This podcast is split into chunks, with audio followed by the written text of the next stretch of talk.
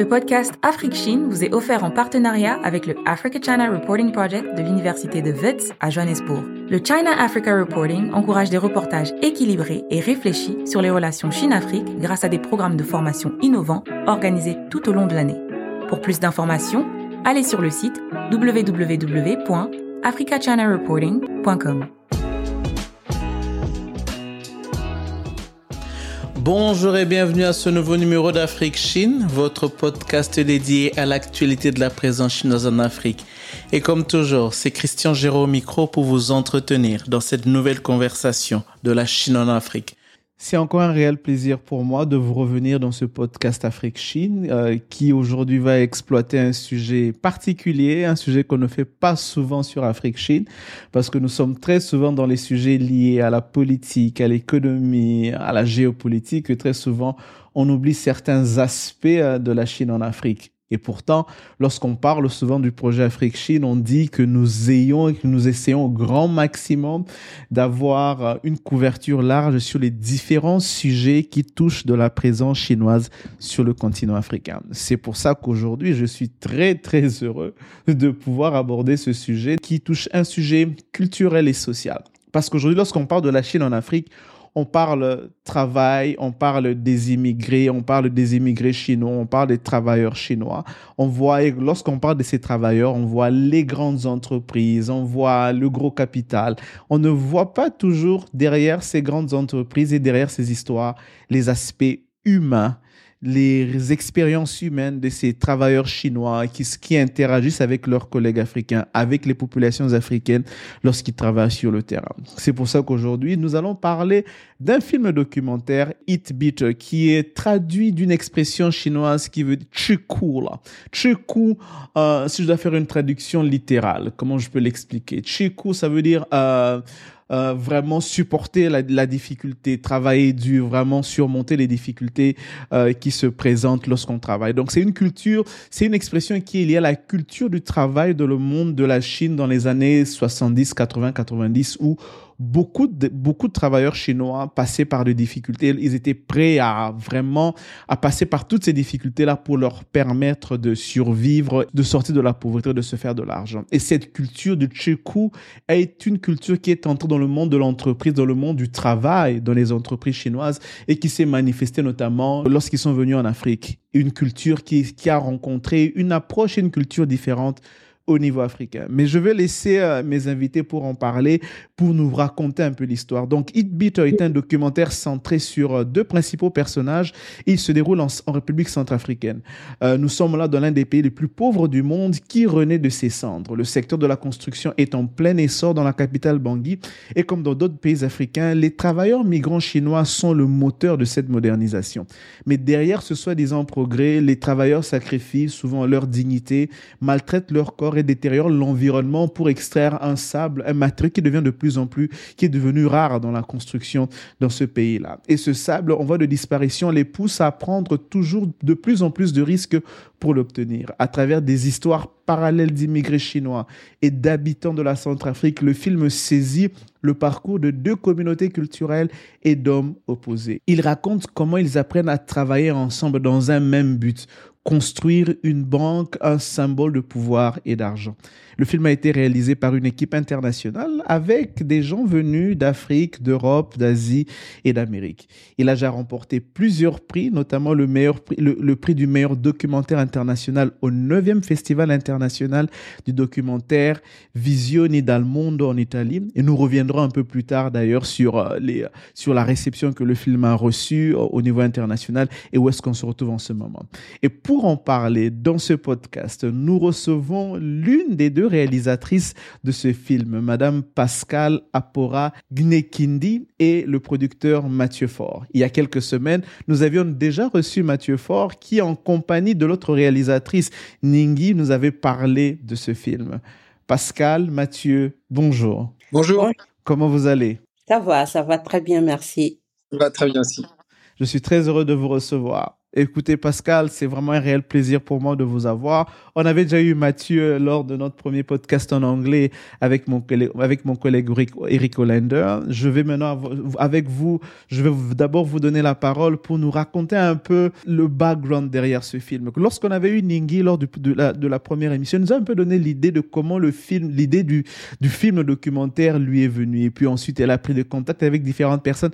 C'est ainsi qu'elle a été mise en contact avec vous.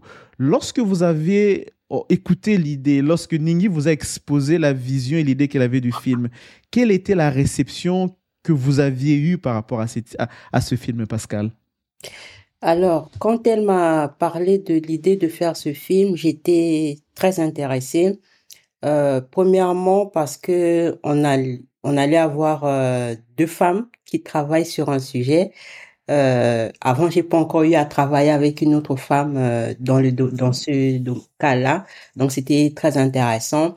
Et aussi euh, le fait que l'idée de pouvoir mettre en avant, si je peux me le permettre, euh, donner la parole aux sans voix, c'est-à-dire les personnes qui de de nature sont d'emblée sont vues de haut de pouvoir parler de ces personnes-là et aussi d'enlever un peu, en quelque sorte, ce cliché-là qu'on a euh, de certaines cultures, de certaines, de certaines sociétés. Alors cette idée m'avait vraiment plu et c'est comme ça qu'on s'est embarqué dans ce bateau.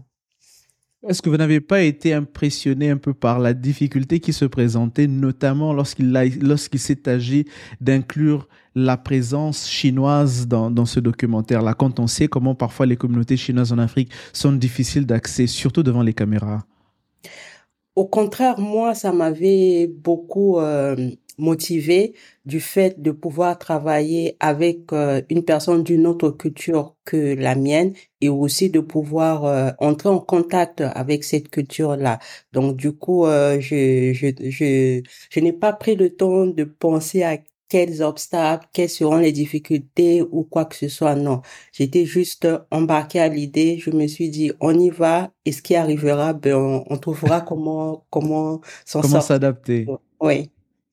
Oui, Mathieu, quand on avait cette conversation avant de, commencer ce show, euh, vous m'aviez dit que vous aviez produit ce documentaire, ce film documentaire à distance. Vous étiez basé aux États-Unis, là vous êtes toujours, et euh, que le tournage se faisait en Centrafrique et vous ne deviez pas y être parce que c'était durant la période du Covid. Comment avez-vous pu organiser la production d'un film documentaire comme celui-là à distance Quelles étaient un peu les difficultés les particularités de ce, de ce film documentaire durant cette période? Oui, donc on a tourné le, le film pendant la, la, pandémie, donc de toute façon je n'avais pas accès à la, à la Centrafrique et, à Bangui, donc je ne pouvais pas me rendre sur le, sur le tournage. Euh, on a tout fait à, à distance. J'étais connecté 24 heures sur, euh, sur 24. Euh, à la fin de chaque tournage, les rushs étaient, étaient uploadés. On discutait des, des prochaines scènes, de ce qu'il fallait, de ce qu'il fallait tourner, comment organiser les, tournages, euh, les histoires. Euh, donc c'était vraiment une constante connexion en fait avec euh, avec Bangui. Et je me levais des fois à 2 heures du matin pour pour regarder le cadre d'une interview et dire oui c'est bon non c'est pas bon. Et voilà. Donc c'est comme ça qu'on a vraiment fonctionné et comme beaucoup en fait de, producteurs, de, cinéastes pendant la, pandémie, on a, on s'est tous adaptés et euh, ça, ça a fonctionné. Et oui, on pourra revenir un peu plus tard sur toutes les difficultés qu'on a rencontrées pendant le, pendant le tournage, mais c'était vraiment un, tournage difficile. Je pense le plus difficile euh, de ma vie jusqu'à jusqu'à présent. Euh, mais mais comme l'a dit Pascal, en fait, il y avait une telle motivation de continuer et de voir comment on allait tourner ce film et voir euh, comment on allait le, le, réaliser que en fait on a juste euh, on a juste continué quoi. En tout cas, oui, on va revenir sur les difficultés, sur les challenges et notamment sur euh, où est-ce que le film se tient aujourd'hui un peu plus tard dans notre discussion. Pascal, je reviens vers vous. Est-ce que vous pouvez nous faire un peu le résumé de ce film? De, qu'est-ce que, Quelle est l'histoire que ce film nous raconte? Alors, en peu de mots, le film raconte l'histoire de deux, de deux personnes l'une, une personne chinoise qui a immigré en Centrafrique, qui travaille dans la construction, l'autre, l'histoire d'un local qui lui euh, plonge dans plonge dans le fleuve pour ressortir le sable et le vendre afin de pouvoir euh, survivre lui-même et s'occuper de sa famille. Et l'idée, c'était de mettre euh, un peu en parallèle ces deux vies afin de voir et de comprendre que peu importe la culture où nous vivons, où est-ce que nous avons grandi, notre niveau de vie sociale, nous faisons face à des mêmes difficultés, même si ces difficultés portent différentes formes. Et euh, on le voit bien dans, dans l'histoire, euh, Loane qui lui euh, doit fournir un travail à un temps record, mais entre-temps, dans sa famille, avec son enfant, ça ne marche pas, il y a des tensions avec sa femme, il est obligé de, de faire venir sa femme à Bangui. On voit Thomas qui doit plonger tous les jours, prendre le sable pour revendre, se faire un peu d'argent même si c'est pas toujours, euh, ça ne résout pas ses problèmes, euh, pour, pour, et en plus de ça, il doit s'occuper de ses enfants parce que euh, sa femme l'a, l'a largué. Il a une vie amoureuse qui est pas stable, mais malgré ça, il continue de, de faire son travail parce qu'il doit subvenir à ses besoins. Donc, c'est un peu comparer, voir un peu ce qu'il y a de parallèle entre ces, ces deux vies. Voilà un peu. Vous amenez une dimension très humaine à, à ces relations Chine-Afrique, comme je l'ai dit au début. Parce que très souvent, lorsqu'on parle de la Chine-Afrique, lorsqu'on parle des travailleurs, lorsqu'on parle de ces investissements chinois, on tend souvent à oublier que derrière ces grosses entreprises, derrière ces grosses machines, il y a des humains qui viennent d'un autre pays, qui sont simplement à la recherche d'une meilleure vie. D'ailleurs, dans le documentaire, on le voit lorsque Loan reçoit d'autres collègues à lui qui, certains disent qu'ils ont fait plusieurs années, qui vivent à l'étranger, qui ne rentrent qu'une fois l'année. On se rend compte que il y a toute une catégorie de travailleurs chinois qui sont devenus je peux dire, des experts dans la migration à travailler dans plusieurs pays, notamment des pays du Moyen-Orient plus des pays d'Afrique. Et là, avec votre documentaire, ce qui m'a réellement frappé, c'est cette dimension humaine. On voit la Chine-Afrique dans la peau, dans, le positionnement d'un simple travailleur chinois qui vient aussi chercher son bien-être. Avant d'entrer un peu plus loin, dites, essayez un peu de m'expliquer le processus qui vous a conduit à, à choisir ces personnages-là, Thomas et Dien, euh, Luan. Qu'est-ce que Min Luan Est-ce que c'était euh, leur, euh, je veux dire, leur proximité, leur acceptation facile à pouvoir être part du film, ou vous aviez déjà une histoire ou bien une vision particulière par rapport au film que vous voulez raconter? Déjà, ce que je voulais souligner, c'est que c'est vrai que très souvent on parle de, de, de l'impact de la Chine en Afrique et tout, mais nous, dès le départ, on a, on s'est fixé pour objectif de, d'entrer dans la vie humaine des personnes et pouvoir faire quelque chose d'un peu différent de ce que euh, on a l'habitude de voir. Et euh, comme je l'ai dit tout à l'heure, on levait un peu ce cliché qu'on a euh, des uns des autres. Et pour avoir accès à ces, étant donné qu'on s'est fixé ces objectifs dès le départ, donc on avait déjà en tête une idée de quel genre de personne on aimerait avoir et la réalité aussi nous a donné euh, d'autres choses. En fait, par exemple, avec euh, avec euh, Thomas, déjà j'ai passé plus de deux mois, deux mois et demi à aller sur ce site-là régulièrement, passer du temps avec ces personnes-là qui plongent tous les jours et maintenant parler avec les uns les autres pour comprendre ce qu'ils font et tout et pour pouvoir à la fin choisir euh, la personne avec laquelle on devait tourner. Et ce qui nous a tous marqué chez chez Thomas, c'est le fait euh, le côté humain en fait qu'il a en lui. C'est vrai, c'est quelqu'un qui parle pas beaucoup, qui est un peu euh, timide et tout, mais ce qui est très intéressant, c'est que premièrement, il s'exprime à travers ses chansons. Et ce vous avez vu remarquer tout au long du film, il chante tout le temps, quand il travaille, il ne fait que chanter. Et c'est sa vie, c'est son histoire à lui qu'il raconte réellement dans toutes ces, ces chansons-là. Et l'autre chose qui nous avait aussi marqué, c'est le fait qu'il soit papa et que ce soit lui qui s'occupe de ses enfants. Ça, c'est quelque chose très rare en, en Centrafrique parce que pour la plupart des cas, quand il y a, quand il y a un problème entre couples et qui se séparent, le père, il part, il abandonne les enfants et c'est à la maman de s'en occuper.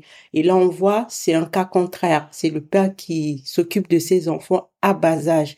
Donc, il doit aller travailler, revenir, s'occuper de ses enfants, les laver, les faire manger, laver leurs habits et tout. Et ça, ça a été très touchant. Et comme ça allait dans le sens de ce qu'on voulait, le côté humain des, du film, eh bien, on est parti avec lui. Et c'est, ça a été pareil euh, pour euh, Luan quand Nini l'a, rencontré aussi.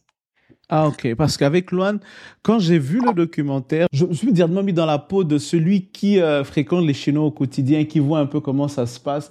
Et puis je me suis rendu compte comment il est très souvent difficile d'avoir des Chinois devant la caméra, d'accepter de participer à un documentaire. Est-ce que euh, avoir accès à lui a été beaucoup plus facilité par la présence de Ningyi ou bien il était déjà assez euh, disponible à pouvoir euh, y parler? Est-ce que, le processus a été long pour essayer de le convaincre? Oui, c'est exactement le même processus pour euh, pour Luan. Ningyi a passé pas mal de temps avec la, la communauté chinoise, sachant que la communauté chinoise à, à Bangui se réunit souvent hein, dans un dans un restaurant, donc on savait où où aller où aller pour trouver ce personnage. Euh, et donc Ningyi a commencé à discuter avec les les Chinois. Et euh, c'est vrai que Luan s'est très vite démarqué dans le sens où euh, c'est quelqu'un qui avait déjà eu une expérience en Afrique, qui était, il me semble, en Afrique depuis quelque chose comme comme dix ans. et il y avait une vraie, en fait, pour Luan, il y avait une vraie ouverture d'esprit. Il a toujours voulu, c'est ça qui nous a qui nous a frappé. il faisait partie et il fait partie de la communauté chinoise, mais quand il travaille avec les locaux, il discute avec eux, il communique, il parle un peu le français, il parle un peu euh, le, le, sango, il parle, il parle chinois évidemment, il parle un peu anglais. Donc c'est en fait un mishmash. Il veut vraiment faire partie de la culture locale. Il allait, quand il avait quelques heures de repos, il allait au marché local pour voir les, les locaux. Quand il organisait son anniversaire, il, il invitait aussi des locaux à son anniversaire. Donc il y avait vraiment une, une envie chez lui en fait de sortir un peu de cette communauté euh, chinoise et euh, de pour mieux travailler avec les locaux, pour lui, il faut les comprendre. Et en plus, on a eu de la, on a eu de la chance parce qu'évidemment, il avait une histoire personnelle euh, très forte. Et Ningyi a vraiment réussi en fait à tisser un, lien avec Luan de manière à ce qu'il nous ouvre, nous ouvre les portes de, de sa vie en fait. Mais oui, Mathieu, justement, comme vous avez la parole, quand on regarde un peu le contexte, quand on prend le cas de l'histoire, le narratif qui a été raconté, vous, en tant que producteur, à la façon dont vous avez façonné le récit, on se rend très vite compte que derrière les protagonistes que sont euh, Thomas et Luan, il y a quand même un rôle assez important que joue euh, la maman de Thomas, la maman de Thomas, et puis euh, les différentes relations qu'il a eu à côté. On voit aussi la femme de Luan qui est derrière, qui est tout le temps en contact avec lui et qui finit par arriver en Centrafrique. Comment finalement la construction de ce narratif a-t-il pu être rendu possible? Comment vous avez pu décider de se dire qu'il faudra aussi donner la voix à ces personnes qui influencent la façon dont ils, se comportaient durant le tournage et même durant dans leur vie de tous les jours? Je pense que c'était clé en fait pour qu'on passe d'un short documentaire à un long métrage euh, comme euh, comme on a fait, c'est-à-dire que au début on commence à, tourner à tourner Thomas et on commence à tourner euh, à tourner Luan et quand les les rushs reviennent, je sens et on sent qu'en fait il y a beaucoup plus que ça. Et pour qu'un pour documentaire pour moi fonctionne, il faut des personnages secondaires très forts. Et très vite, on s'est rendu compte qu'effectivement la, la femme de Luan était un peu l'équilibre de Luan dans sa vie et pareil pour la, mère de, Thomas. C'était deux femmes fortes qui en fait apportent tellement de substance à leur euh, à leur vie euh, qu'il a fallu qu'on ait aussi accès à ces à ces personnes et donc euh, Pascal et, et Nini ont réussi à vraiment convaincre en fait nos, nos, deux personnages principaux que que voilà il fallait qu'on ait accès aux, aux, personnages secondaires qui en fait donnent une autre dimension à à leur vie, à leurs histoires. Et c'est aussi, et c'est ça en fait, je faisais euh, le rôle de producteur. Vous demandiez, c'est un peu le rôle de, chef d'orchestre en fait. C'était le pont entre les, deux, entre les deux personnages, entre les, deux réalisatrices, c'est-à-dire avoir un peu la, vision de comment on va euh, deux histoires différentes, comment on va les entremêler. Et, euh, donc c'est ce que ce que j'ai fait. Et c'est vrai que ces, femmes-là étaient très fortes et ont beaucoup apporté au film. Et c'est comme ça en fait qu'on que le public peut aussi euh, s'attacher à nos personnages, c'est-à-dire qu'on a tous une relation avec nos, nos, mères, nos mères ont tous euh, un impact sur notre sur notre vie, sur nos valeurs, sur la façon dont on dont on voit le monde. Euh, nos femmes, euh, Marie, etc. C'est exactement la, la, même chose. Donc en fait, c'est facile pour le, public de, s'identifier dans ces relations humaines, beaucoup plus que si on avait décidé de faire un, film complètement politique et de pas rentrer dans la, dans la vie des, personnages. Je pense que le, film aurait été beaucoup plus sec et sans, sans véritable valeur si on n'avait pas choisi euh, l'angle humain. Pascal, durant le tournage du film, vous étiez basé en Centrafrique. On parle de la maman de Thomas. Est-ce qu'il a été facile de convaincre la maman de Thomas d'apparaître devant les caméras autant qu'il a été facile de convaincre le fils lui-même? Et surtout, on voit dans le film comment vous allez jusque dans les, je dirais, dans le mariage traditionnel de Thomas où Thomas va payer une amende dans sa belle famille qui finalement, ils vont se séparer après. Mais bon, on voit comment cette belle famille a participé aussi dans ce tournage. Est-ce qu'il a été facile de convaincre tout ce monde-là d'apparaître devant les caméras et de, de pouvoir laisser leur vie un peu s'exposer comme ça dans, ce documentaire? Euh, Pour Thomas, ça n'a pas été difficile. Il était partant euh, dès qu'on lui a proposé de, suivre de le suivre dans sa vie. Par contre, pour la maman, ça a pris, ça a été un peu, elle était un peu réticente au début, mais ce qui a fait qu'elle a vite accepté, c'est déjà le, le, lien de proximité qu'on a eu, parce que euh, on passait, personnellement, je passais beaucoup de temps à aller euh, chez Thomas, soit le retrouver au travail, soit à la maison, passer du temps. Il y a des jours où j'allais juste euh, rester comme ça, discuter avec elle, comprendre ce qu'elle fait, euh, prendre même des repas avec elle. Et donc, ce, ce temps qu'on a eu à passer ensemble, de, à tisser ce lien, ça, ça fait qu'à la fin, elle était, elle a accepté.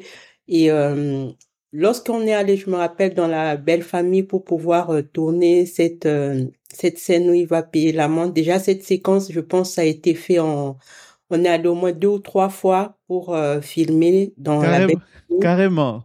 Oui.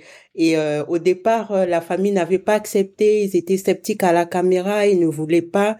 Mais bon, avec le temps, euh, il y en a qui ont refusé, il y en a d'autres qui ont accepté. Et la, la dernière séquence où euh, ils font, ils payent l'amende, euh, puisqu'on était déjà venu plusieurs fois, eh bien, il y avait eu plus de problèmes. Donc, ce qui a facilité les choses, c'est le fait qu'on qu'on a été proche de, de ces personnes-là, on passait du temps avec eux, on a, on s'est vraiment familiarisé avec eux et après, quand la caméra venait, ça devenait tout naturel. Si je comprends bien, Ningi a couvert le côté, euh, le côté chinois, avec la communauté chinoise, avec Luan et sa famille.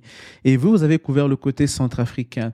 Et à la fin, lorsque vous mettez tous les narratifs, de, les deux narratifs ensemble, la, la vision que vous aviez, l'interaction que vous aviez des deux côtés, est-ce qu'il a été facile finalement d'aboutir à, à, un narratif commun, à une vision commune, à, un message commun que vous vouliez, que vous vouliez communiquer à ceux qui regardent le film? Euh, en fait, ce que j'avais beaucoup apprécié, c'est que les tournages ne se c'est vrai que moi je dirigeais le côté centrafricain, Nini le côté chinois, mais euh, tous les tournages se décidaient ensemble. Ça c'est quelque chose, ça a été notre force en fait.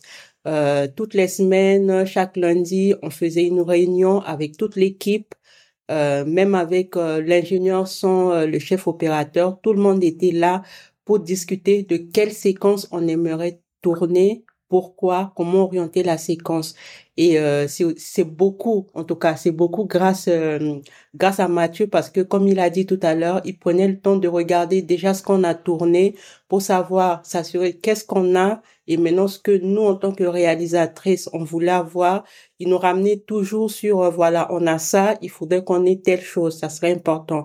Et donc ces réunions nous permettaient tous tous ensemble de savoir, par exemple, moi, quand je voudrais filmer quelque chose, je sais qu'on doit orienter dans tel sens et c'était pareil pour Nini. Et c'est ce qui a fait que à la fin, euh, on a eu euh, des tournages qui étaient parallèles, qui allaient dans le même sens. Mathieu, en chef d'orchestre, à plusieurs milliers de kilomètres de la Centrafrique, à plusieurs heures de décalage horaire de la Centrafrique, durant une période de Covid comme celle-là. Comment ça a été de pouvoir coordonner et d'organiser un documentaire comme celui-là en cette période-là. Comment, quelles ont été les difficultés auxquelles vous avez, que vous avez dû faire face avec, avec l'équipe sur terrain? Euh, c'est compliqué parce que on, filme en, Centrafrique, donc en plus de, la pandémie, effectivement, il y a beaucoup de coupures euh, d'électricité, euh, l'équipe malade, la connexion internet sporadique. En plus, on a on a filmé dans un moment où il y a, il y a eu une tentative de coup d'État, donc derrière il y a eu un couvre-feu Oui, en effet, parce que durant le documentaire, durant le documentaire, on voit qu'il y a une sorte de, qu'il y a, c'est comme si les rebelles vont arriver bientôt dans la ville de Bangui, qu'il y aura une sorte d'instabilité. Alors on se demande comment ça va se passer. C'était pendant les, les élections euh, présidentielles, donc il y avait énormément de, de tensions sur euh, sur le terrain. Donc effectivement, c'était très très difficile de, de produire depuis euh, depuis New York, mais c'est une, une, connexion 24 heures sur 24. encore une fois, on discutait sur WhatsApp tous les jours sur ce qu'il fallait tourner, comment le tourner, etc.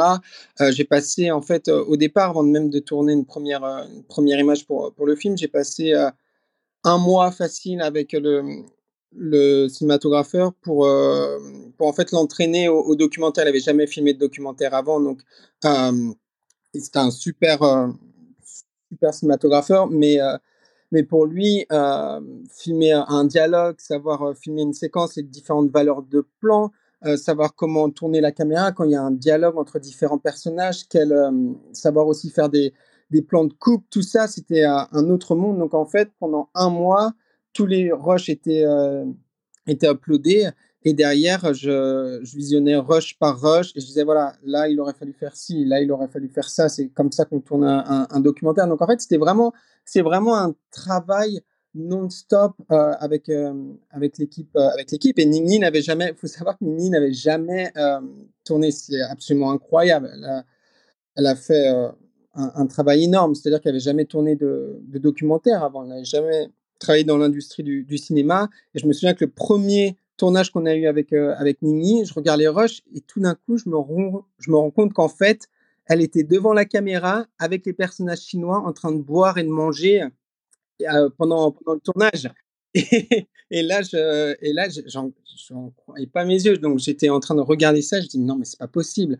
Et, euh, et du coup, si. Et Nini, pareil, le premier, le premier ou le deuxième tournage, j'ai pensé que faire un documentaire pour une réalisatrice, c'était arriver, euh, dire aux, aux cinématographeurs ce qu'il fallait filmer et juste être passif et, rien faire et attendre, et attendre que ça se passe alors que, pas du tout. Donc en fait, c'était vraiment un, travail énorme entre, entre nous. On a, on a beaucoup appris. Et puis le travail de, producteur derrière, c'était euh, de soulever l'argent parce que évidemment, il faut beaucoup de fonds pour faire, euh, pour faire un documentaire. Donc en fait, savoir lever les fonds, quelle, quelle organisation pitcher, euh, même quand il y avait des, des, pitch forums, il fallait sans cesse monter des, des vidéos, écrire le synopsis, écrire euh, le, le treatment, etc. C'était bah, le travail de, du producteur en un sens. Et donc c'est ce que c'est ce que j'ai fait, euh, c'est ce que j'ai fait aussi. Parlons de financement. Ça, je, lance la question à tous les deux, à, vous à, et à Pascal. Lorsque vous présentez le concept à différents bailleurs de fonds, à différentes institutions qui pourraient être intéressées par financer le film, quelle a été la réception qu'ils ont eue de l'idée de ce film, de, de votre film? Bon, ok, je, je, je, commence et puis Mathieu va compléter. Oui. Alors euh, déjà moi ce que ce qui m'avait beaucoup touché, je me rappelle, euh, c'était si je me trompe pas, c'était Hot Dog euh, qui qui ont qui ont répondu favorablement au, au projet. Et lorsqu'on a eu la première réunion avec eux, euh, il y a une des personnes qui qui a dit que ce qui a fait que eux ils ont accepté ou choisi le projet euh, c'était deux raisons. La première raison, c'est le fait que c'est la première fois de l'histoire que Hot Dog reçoive un projet de la Centrafrique. Donc jamais ils n'ont reçu un projet de film venant de la Centrafrique. Donc déjà, ça montre que euh, l'état de la production cinématographique en Centrafrique.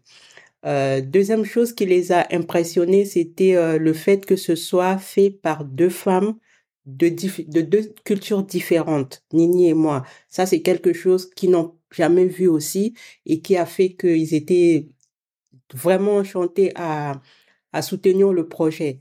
Donc ça, c'est juste un cas parmi d'autres. Il y a un autre, par exemple, au Waga Film Lab, où on était aussi retenu pour euh, un workshop. Euh, le discours du président de, du Waga Film, il a dit, depuis six ans que le Waga Film Lab existe, ce qui a marqué l'histoire de cette année-là, du, de la, de la, du workshop était le fait que c'est la première fois que depuis que cette, ce, cet atelier euh, existe, qu'ils aient un projet venant de la Centrafrique. Donc c'est un peu euh, un peu comme ça les gens ont été très très très motivé à soutenir le projet, déjà du fait que ça vient de la Centrafrique et du fait de l'histoire et des personnes qui sont derrière l'histoire. Donc ça fait que tous ceux qui ont qui ont soutenu le film l'ont fait vraiment euh, assez vite. Et pour les autres côtés, je laisse euh, Mathieu compléter. Je pense que tu as bien, bien résumé les choses, Pascal. Il y a plusieurs aspects. Effectivement, le fait que ce soit deux femmes euh, réalisatrices qui parlent de leur communauté, qui ont un accès spécial à leur, à leur communauté, c'était définitivement un, un point fort pour notre pour notre film. Il y avait aussi la qualité de, de l'histoire et la valeur humaine, c'est-à-dire qu'encore une fois, on ne présentait pas une industrie ou une euh, usine chinoise qui arrivait en Centrafrique et qui exploitait les, locaux, notre approche était beaucoup plus subtile que euh, les clichés qu'on peut souvent, voir dans, pas mal de, films, même quand on regarde American Factory, il y a, vraiment ce, côté euh, exploitation qui existe, mais qui n'est pas aussi euh, prégnante et aussi forte qu'on ne peut l'imaginer. Il y a beaucoup plus de subtilité. Donc notre approche, je pense, était, euh, aussi euh, motrice dans, le fait qu'on a été sélectionné. Et puis après, c'est aussi beaucoup de, encore une fois, beaucoup de travail au niveau de, l'écriture, parce que quand vous postulez à toutes ces organisations, effectivement, on a eu Hot Dogs, on a eu Sundance, on a eu la Fondation Ford, on a eu énormément de, soutien, mais c'est aussi un travail long euh, d'écriture, de, de, montage, parce que vous avez, cinq minutes en, vidéo pour convaincre, euh, pour convaincre. Donc, faut trouver la, la bonne scène, faut trouver la, la, scène qui va impacter euh, votre candidature. Donc, c'était vraiment un travail très, très difficile et très long aussi pour, pour soulever, pour soulever de l'argent. Pascal, le tournage se fait en Centrafrique. Vous avez des équipes centrafricaines qui sont avec vous, qui sont en contact avec le monde chinois, qui pour certains découvrent euh, l'envers du décor de la vie d'un Chinois de tous les jours.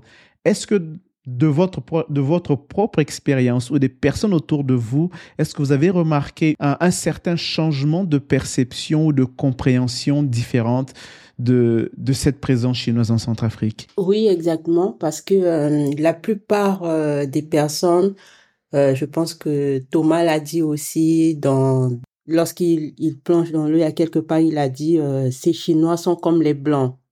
Donc en fait, cette expression signifie que c'est des personnes non accessibles en fait et des personnes supérieures à nous.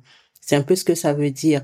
Et c'est un peu comme ça que euh, la population locale perçoit en fait les Chinois ou tout homme entre guillemets qui est qui est de, de couleur. Et euh, ce film, je pense que ça a eu beaucoup d'effets de, euh, parce que les derniers, les deux derniers, les deux projections qu'elle on a fait à Bangui dont j'étais là, les personnes étaient étonnées de voir qu'il y avait cette ambiance là entre les Chinois et les locaux surtout de voir Loane danser, manger avec les ouvriers, ses ouvriers. Euh, beaucoup de gens étaient étonnés de voir ça. Et euh, je me rappelle que dans certains festivals, il y a des gens, qui, des personnes qui me disent, euh, mais non, croyait que les Chinois étaient des, un cercle fermé où on, on ne pouvait pas entrer. Et donc là, ça, ça a permis un peu de, de transformer un peu ce cliché-là qu'on a de la communauté chinoise, que ce sont des personnes renfermées, qu'on ne peut pas avoir accès à, à eux, qu'on ne peut pas se mélanger à eux, en fait. Et ça, c'est, je pense que c'est aussi l'un des objectifs du film. Mais est-ce que durant le tournage, ils ont eu à vous partager leurs desiderata dans leurs interactions avec les Chinois? Parce que est-ce qu'ils vous ont eu à vous dire euh, euh, ce qu'ils auraient voulu là, là, où ils auraient voulu que les choses s'améliorent ou bien que les choses soient différentes? Oui, par exemple, il y a Thomas quelque part qui dit, euh, les, par exemple, les salaires euh, qu'ils donnent lorsque, par exemple, lorsqu'ils ont des ouvriers, et que le salaire qu'ils donnent aux ouvriers comme main d'œuvre n'est n'est pas n'est pas raisonnable et qu'ils payent les gens selon selon ce que eux ils pensent et mais pas que ce soit en faveur euh, de leurs ouvriers. Et ça c'est un point qui revient beaucoup dans la relation avec les Chinois parce que quelque part euh, ce sont des personnes euh, qui ne payent pas bien les, les, les, ouvriers, qui ne traitent pas bien les gens côté euh, salaire et tout. Et ça, c'est un point que les gens auraient vraiment aimé que, que ça change parce qu'il y a, y a Thomas qui dit euh, on gagne de l'argent, mais c'est pas équitable. Quelque part, il le dit en quelque sorte. Parlons de la réception du film au niveau international, Mathieu. Comment le film a-t-il été reçu au niveau international? Pour notre première mondiale au, Danemark durant CPH Talks, qui est un des plus gros festivals documentaires au, monde. Et depuis le, le, Danemark, on a été sélectionné dans plus de maintenant 40 films, festivals de films. on a reçu pas mal de de prix et euh, donc on était partout dans le monde. Euh, on était en, Australie, on était en Allemagne, on était en Italie, euh, on était en Angleterre, aux États-Unis, au Canada, on était dans différents pays d'Afrique également. donc il y a une vraie appétence pour pour cette histoire humaine et à tel point que désormais on est en lice pour la course aux, aux Oscars et on espère fin décembre euh, faire partie de la, de la shortlist. Waouh, ça c'est une, c'est une grande réalisation ça. Ouais, c'est une grande réalisation. En tout cas, félicitations Pascal, félicitations Mathieu, vous avez fait un travail extraordinaire. Mathieu, vous nous avez parlé de, de, la réception au niveau international, mais au niveau local maintenant Pascal, lorsque le film a été projeté au niveau de la Centrafrique, quelle a été la réaction du public, mais aussi la réaction des autorités centrafricaines? Parce que quand même, euh, comme vous l'aviez dit tout à l'heure, euh, quand vous étiez en train de présenter le projet, euh, les gens étaient assez étonnés du fait que le projet venait de Centrafrique, qu'ils ne reçoivent pas beaucoup d'idées de Centrafrique. Et là, non seulement ils recevait une idée qui venait de Centrafrique, menée par deux femmes, une centrafricaine et une chinoise, mais aussi recevait un, projet assez particulier. Maintenant, quel a été, comment, comment les autorités centrafricaines ont, vous ont accompagné, si elles l'ont fait, et comment elles ont reçu le film à la fin? Alors déjà, euh, il est à noter que le, le, côté cinéma, l'industrie du cinéma, euh, si je peux me le permettre, euh, n'existe pas vraiment en Centrafrique, dans ce sens où on n'a pas euh, d'accompagnement côté financier sur les productions, sur les productions en Centrafrique. Donc tout tout ce qu'on a reçu comme aide et tout accompagnement est venu de l'extérieur. mais non, c'est vrai que ça a été un peu au départ difficile pour, euh, pour déjà avoir les autorisations. Rien que les autorisations de tournage, ça a été euh, difficile, ça a été un petit combat. Mais bon, après on l'a eu. Et euh, la présence de la caméra n'est pas toujours euh, acceptée, pas toujours très bien acceptée. Euh, en l'occurrence, je fais l'occurrence au fait que, par exemple, en décembre, lorsqu'on a commencé le tournage en décembre 2020, moi personnellement, j'ai été arrêtée. J'ai passé 24 heures en détention parce que je Ouais, parce que je suis en tournage de Hit Beater, donc ça vous laisse déjà imaginer dans quelle situation nous sommes. Et euh, lors de la projection, euh, c'est vrai qu'il n'y a pas vraiment eu des autorités qui étaient là en tant que telles pour euh, les tournages, pour la projection, parce que nous, on a fait de notre mieux de les inviter. Mais bon, ils n'ont, non, sûrement qu'ils étaient occupés, ils avaient d'autres priorités, donc ils n'ont pas pu honorer de leur présence. Mais les quelques qui étaient sur place, qui étaient là, euh, avaient très bien reçu le film. Je me rappelle que, je me rappelle, il y a une personne qui a dit, après la première projection qu'on a organisée en, à huis clos d'abord avec nos personnages et quelques institutions qui étaient là, il y a une personne qui a dit, désormais, si je passe au bord du fleuve, je ne verrai plus ces travailleurs de sable de la même façon que je les voyais avant. Cette phrase est marquée dans ma tête et, j'ai beaucoup aimé ça parce qu'en fait, c'est vrai, ces travailleurs de sable, on les considère comme des moins que rien, comme des ratés de la société, alors que parmi ces personnes, il y a des diplômés qui sont là, euh, il y a des intellectuels qui sont là, mais c'est juste parce que ils n'ont pas pu avoir un travail quelque part, ils sont obligés de faire ce travail pour faire vivre leur famille. Et du coup, faire ce travail, ça veut dire que vous êtes raté de la société. Or, ce n'est pas vrai. Et donc, le film, le fait de regarder ce film a permis à beaucoup de changer un peu leur point de vue par rapport à ces personnes-là. Et aussi, comment les relations avec euh, la communauté chinoise aussi. Donc, ça a été vraiment très bien accueilli. Et dernièrement, il y a eu, euh, lors de, du festival Bangui fait son cinéma, on a reçu le meilleur prix du jury, le Bantou d'or pour euh, le, la section, la, la catégorie documentaire. Le film, il est, le titre du film est en, est en anglais, It Beater. Euh, les, les paroles sont en sango et puis sont en chinois. Le sous-titrage, il est en français. Mathieu, quant à la post-production, est-ce que nous pouvons nous attendre à un, à un, format en français pour l'Afrique francophone?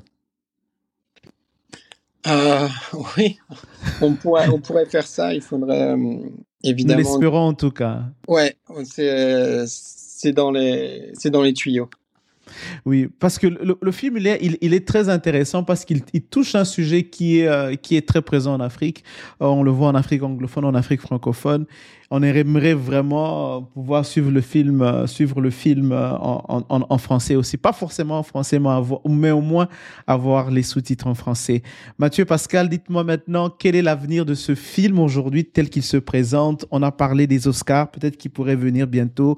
En termes de projection, euh, est-ce que le film sera bien ouvert au grand public ou bien il faudra toujours trouver des festivals où est-ce qu'on peut le regarder? Pour l'instant, il est encore dans le donc dans la course Oscars. On a pas mal de, festivals à venir en début euh, fin 2023 et donc début 2024, euh, mais euh, on, travaille sur la distribution de manière à ce que le, grand public puisse avoir accès au, film. Donc le film sera définitivement distribué en 2024. On a beaucoup de gens qui aussi nous contactent d'universités, beaucoup de professeurs qui travaillent sur ces, euh, ces questions de, de, la Chine, euh, de la Chine en Afrique et euh, qui voudraient vraiment pouvoir nous, nous inviter dans, dans leur classe et discuter avec les, avec les étudiants et montrer le film aux, aux, étudiants. Est-ce qu'il y a une valeur presque en fait anthropologique de, de notre de notre boulot.